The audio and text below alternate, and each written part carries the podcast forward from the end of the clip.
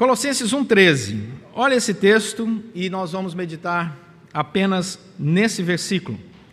Ele nos libertou do império das trevas e nos transportou para o reino do Filho do seu amor. Vamos ler juntos, quem está com a Bíblia aí? Ele nos libertou do império das trevas e nos transportou para o reino do Filho do seu amor. Deus seja louvado. Vamos pedir que Deus nos abençoe nesse tempo de meditação na palavra dele. Vamos fazer mais uma oração. Senhor, sem ti nada somos e nada podemos fazer. Sem ti não podemos compreender tudo aquilo que o Senhor deseja que seja verdade para nós aqui na Escritura Sagrada. Viemos aqui para te adorar e receber do Senhor esse alimento. Então, pela obra do teu Santo Espírito, age em nossos corações para a glória do Senhor. Oramos em nome de Jesus Cristo. Amém. Irmãos, nós temos visto algumas imagens muito tristes no Afeganistão, tantos outros lugares. Mas sem dúvida, uma das imagens mais marcantes foi um avião saindo e pessoas penduradas do lado de fora do avião. E infelizmente vimos pessoas caindo quando o avião já estava a uma certa altura. O que, que aquilo ali significa? Aquilo ali significa o desejo de pessoas de saírem de um reino das trevas. Elas estão dizendo: Eu não quero reino de trevas, onde não há liberdade, onde não há alegria, onde não há ah, o exercício livre da fé onde as famílias são perseguidas e separadas. Eu, eu não quero isso, e, e elas lutam para saírem daquele ambiente. E é muito comum você que conhece a história, lê a história, perceber que são vários os países no mundo que enfrentam essa mesma triste realidade. Pessoas que sonham em sair do seu país, desejam abandonar o seu país, porque as condições de vida e liberdade já não mais existem nesses países. E alguns pegam botes, alguns tentam se pendurar em um pedaço de madeira e nadar alguns quilômetros para chegar em países aonde eles terão liberdade. E assim, isso acontece muito. Ao longo da nossa história vemos isso, é o desejo de sair do reino das trevas.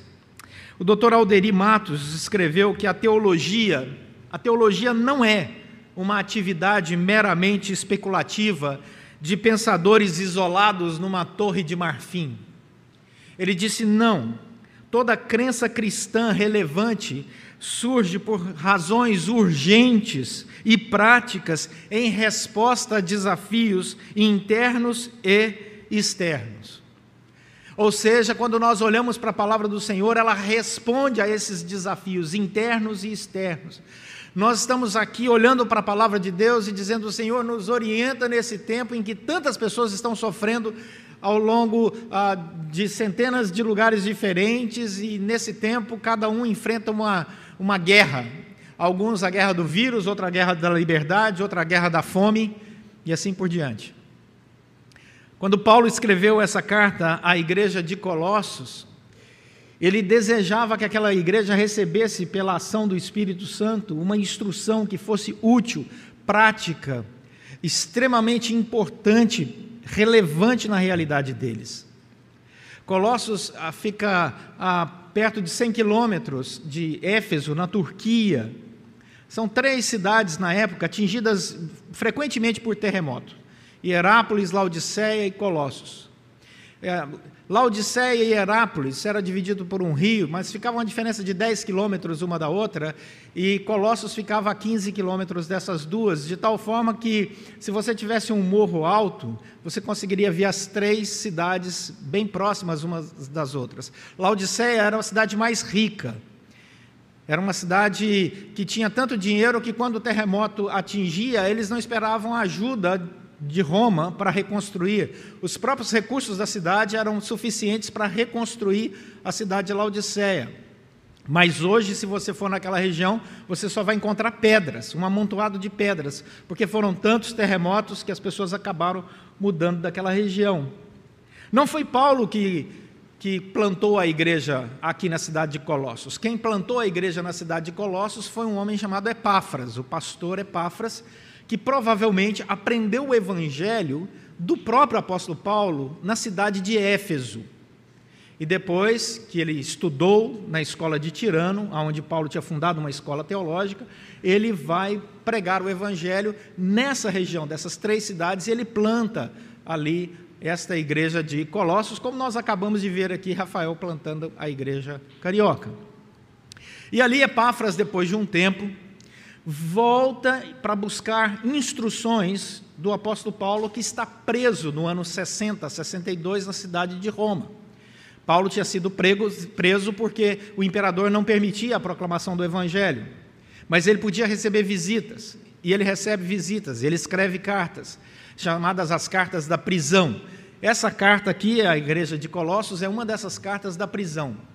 E ele diz no capítulo 2: Olha, eu não conheço vocês, versículo 1, eu não conheço vocês pessoalmente, não, e muitos de vocês não me viram face a face, mas o pastor de vocês, Epáfras, me relatou as guerras que vocês estão enfrentando, os problemas que vocês estão enfrentando. E o Espírito Santo de Deus, então, instrui o apóstolo Paulo para escrever esta carta que a gente chama de carta circular ou seja, ela é escrita para a cidade de Colossos, mas ela também é escrita para a cidade de Laodiceia. Lá no final da carta, você encontra o apóstolo Paulo dizendo assim: A carta que eu escrevi para a igreja de Laodiceia é para ser lida entre vocês. E essa carta que vocês estão lendo, enviem também para Laodiceia, para que seja lida também na cidade de Laodiceia. A carta de Laodiceia nós perdemos, não temos essa carta. Não existe essa carta. Não aprove a Deus preservar esse manuscrito. Mas a carta aos Colossenses está preservada e está aqui. Então nós entramos aí nessa realidade. O que, que eles enfrentavam? E qual é a preocupação do apóstolo Paulo? E por que, que ele senta para escrever para esses irmãos? Ele está preocupado porque muita influência religiosa estava tirando aqueles irmãos do caminho da simplicidade do Evangelho e da centralidade de Jesus Cristo. Então, Paulo está preocupado, porque quando nós desviamos a nossa fé da simplicidade do Evangelho, nós começamos a carregar o nosso coração com uma série de leis que atrapalham o nosso desenvolvimento, a nossa caminhada cristã e trazem a nós tristeza ao invés de alegria. Traz ao nosso coração sentimentos que a palavra do Senhor diz claramente que não são relativos à liberdade do Evangelho. Se você olhar o capítulo 2, você encontra ali no versículo 8 em diante, o apóstolo Paulo falando assim: olha, cuidado, olha o que ele diz no versículo 8: que ninguém vos venha enredar com a sua filosofia e vãs sutilezas, conforme a tradição dos homens, conforme os rudimentos do mundo, e não segundo Cristo. Cuidado com essas vãs filosofias. Cuidado. Existe filosofia que vai te levar para um caminho ruim. Ele está escrevendo isso sobre a igreja de Colossos, mas serve para o século 21. Porque o Espírito Santo mandou registrar isso aqui e aprove a Deus permanecer isso aqui, para que você não se perca. Existe boa filosofia, mas existe filosofia ruim também. Existe boa matemática, quando ela mostra que a nossa conta está no azul, e existe matemática ruim quando diz que está no vermelho. Isso é questão de ponto de vista. né? Existe uma série de, de coisas interessantes. Olha o versículo 16. A primeira preocupação é que ninguém vos julgue a partir dessa espiritualidade proposta para vocês, por causa de comida, bebida, dia de festa, lua nova ou sábados. Não permita que a sua espiritualidade seja julgada por essas coisas. Versículo 17. Porque tudo isso tem sido sombra das coisas que haviam de vir porém o corpo é de Cristo. Mas aí você pergunta, mas olha, Paulo, olha, Epáfras, eu, eu, eu vivo a minha vida aqui cristã, a minha jornada, e tanta gente dá palpite na minha vida. Olha o versículo 18, para os palpiteiros: ninguém se faça árbitro contra vós outros. Não permita isso. As pessoas pretextando humildade, diz o texto, e culto dos anjos, baseando-se em visões, infatuado, sem motivo algum na sua mente carnal e não retendo a cabeça da qual todo o corpo suprido e bem vinculado por suas juntas e ligamentos cresce o crescimento que procede de Deus. Paulo está preocupado com legalismo, Paulo está preocupado com quem fala sobre visões, Paulo está preocupado com quem ah, é levado por vãs filosofias. E quando nós olhamos hoje, século 21, percebemos que essas coisas continuam presentes. Nós continuamos enfrentando os mesmos, as mesmas armadilhas da espiritualidade. Algumas pessoas querem levar a espiritualidade a um campo filosófico tão distante do evangelho que traz confusão ao invés de libertação. Outras pessoas carregam a espiritualidade cristã com uma série de leis não bíblicas ou resgatando leis no Antigo Testamento que já foram satisfeitas em Cristo Jesus. Porque vale lembrar que as leis no Antigo Testamento, principalmente as leis de ordenança de rito religioso, foi todo realizado em Cristo Jesus. Você não precisa mais matar animais e derramar sangues num, num altar de sacrifício, porque Jesus já morreu por nós, Ele é o Cordeiro de Deus. E por aí vai.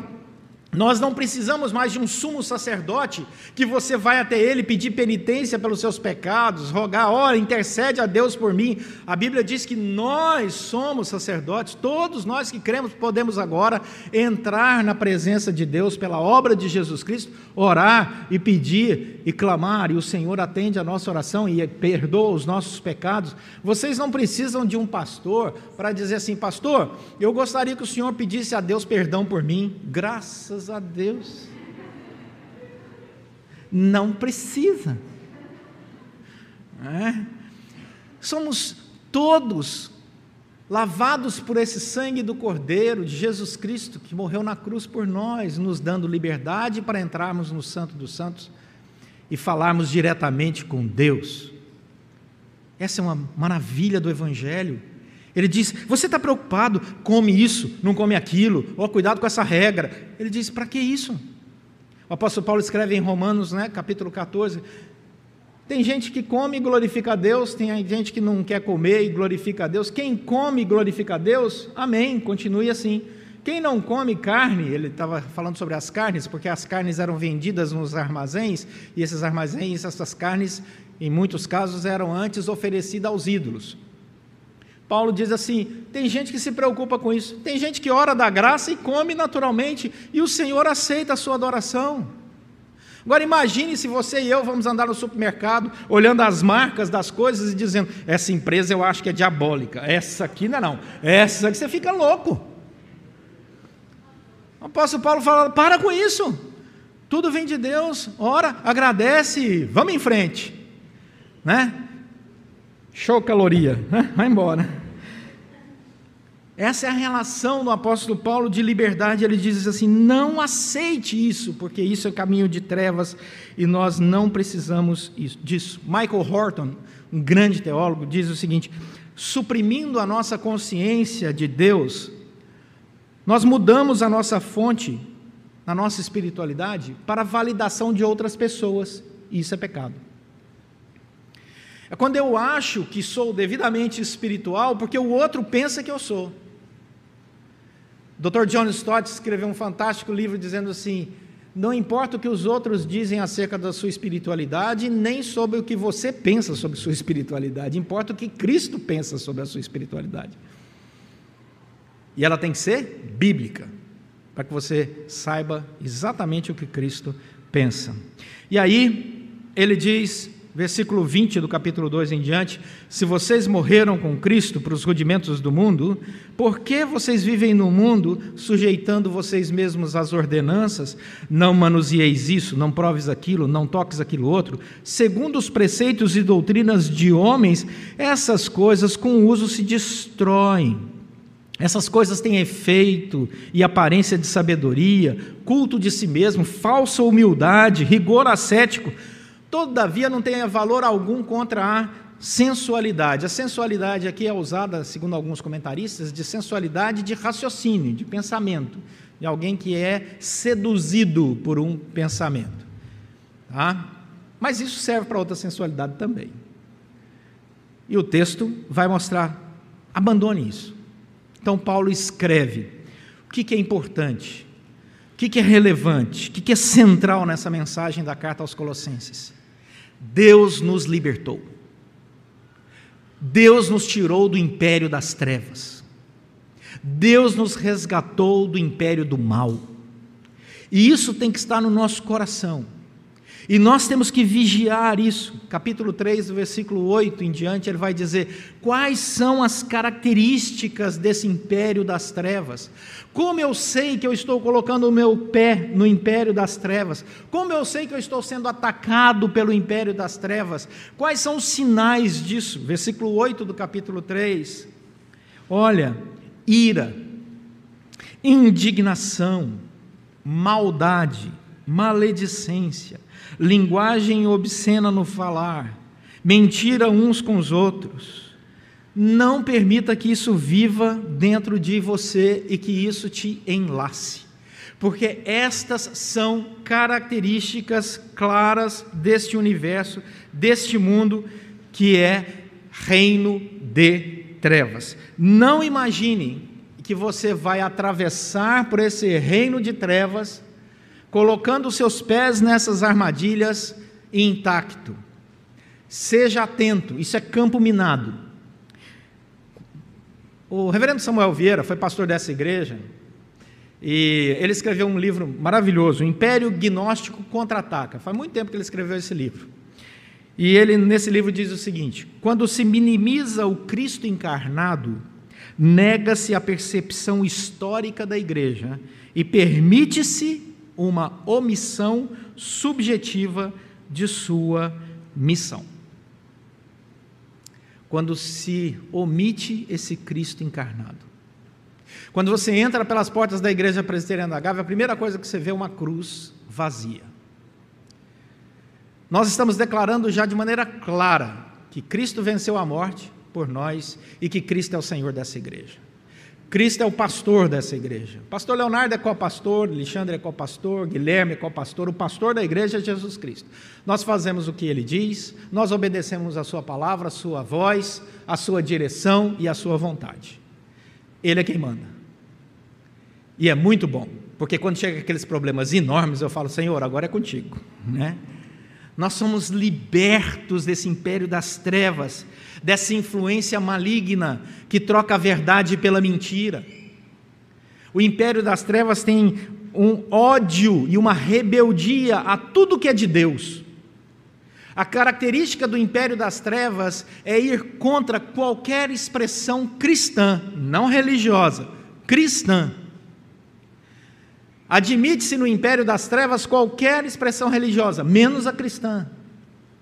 O império das trevas, ele se levanta a serviço da carne e do diabo. O império das trevas vem para transformar o ser humano num ser menor. O império das trevas vem para colocar no coração das pessoas uma insatisfação com elas mesmas. O império das trevas vem para tirar a autoestima. O império das trevas ele vem para transformar o animal irracional em Deus. E você vê isso claramente. Ao longo de toda a história da humanidade, quando as pessoas se distanciam de Deus, eles começam a criar os seus ídolos, seja que ídolo for.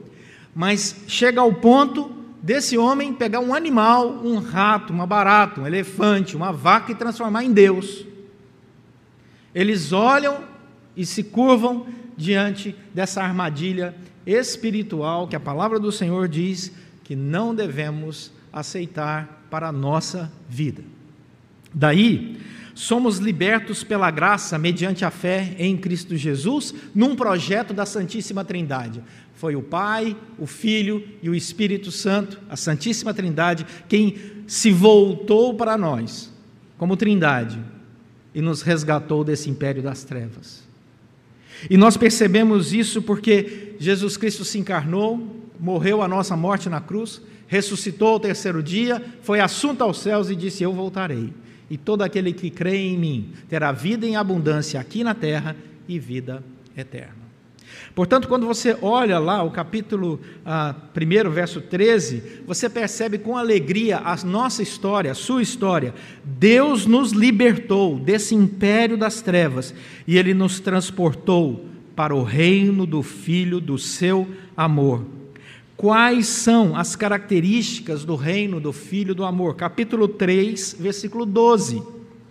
Revesti-vos, pois, como eleitos de Deus, santos, amados, de ternos afetos e misericórdia, de bondade, de humildade, de mansidão, de longanimidade, suportem uns aos outros, perdoem-se mutuamente, se alguém tiver motivo de queixa contra outro, assim como Deus perdoou você, perdoe o próximo.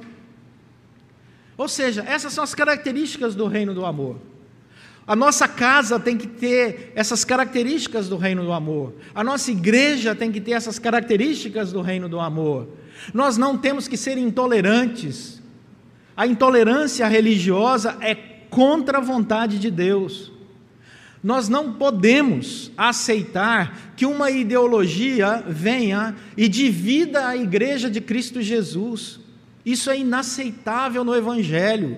Nós não estamos aqui para defender ideologia A, ou B, C ou D. Nós podemos ter opiniões democráticas num país democrático, mas chegar ao ponto de dividir, brigar, isso não vem de Deus. Nós somos o povo unido. A nossa missão não é defender A, B, C ou D, ideologia A, B, C ou D. A nossa missão é plantar igrejas, é levar o Evangelho, ajudar os necessitados, acolher os que sofrem, chorar com os que choram e alegrar com os que se alegram, porque a vida também é equilibrada. A gente chora, mas a gente celebra.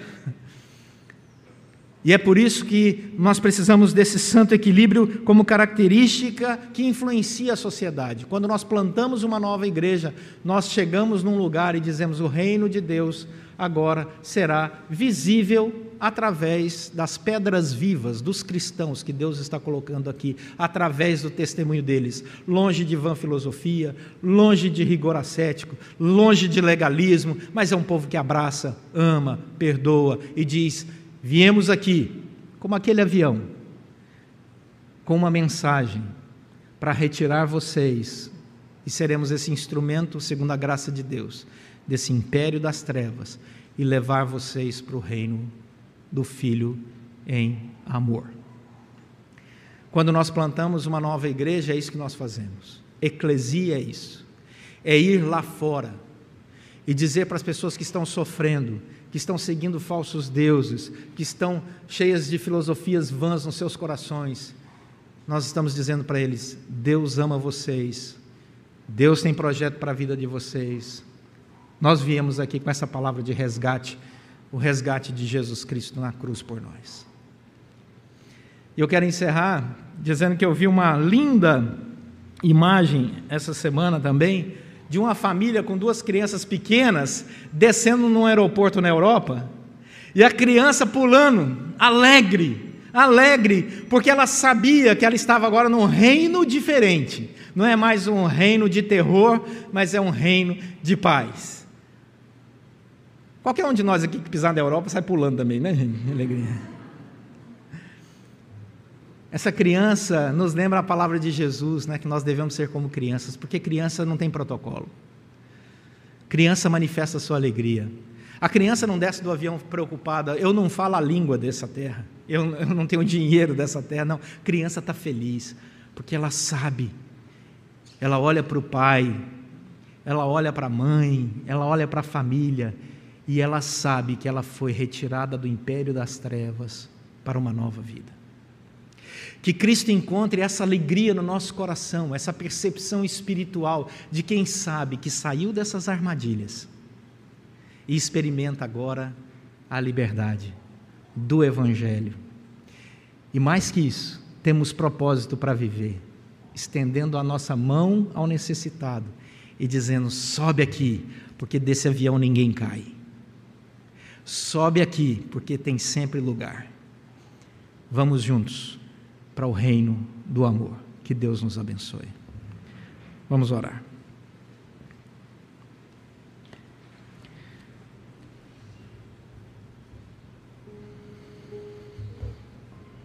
Queria te convidar a pensar um pouco aí sobre a sua vida e a agradecer a Deus, porque você está hoje guardado, protegido, amparado. Agradeça a Deus porque você pode sair daqui e tem lugar para ir comer. Tem alimento sobre a mesa. Tem famílias e amigos para abraçar. Agradeça a Deus. Agradeça a Deus porque você faz parte de uma igreja, de um povo. Nós não somos perfeitos, mas nós nos amamos. E nós temos missão. E a missão tem sido realizada através da sua oração, da sua participação aqui no corpo, da sua contribuição. Estamos juntos. Nunca se esqueçam que vocês têm sido bênção. Cada um. Agradeça a Deus por isso. Agradeça a Deus porque Ele te resgatou do império das trevas, tocou seu coração e te trouxe para o reino do Filho, que você pode falar com Ele a qualquer hora, através da oração.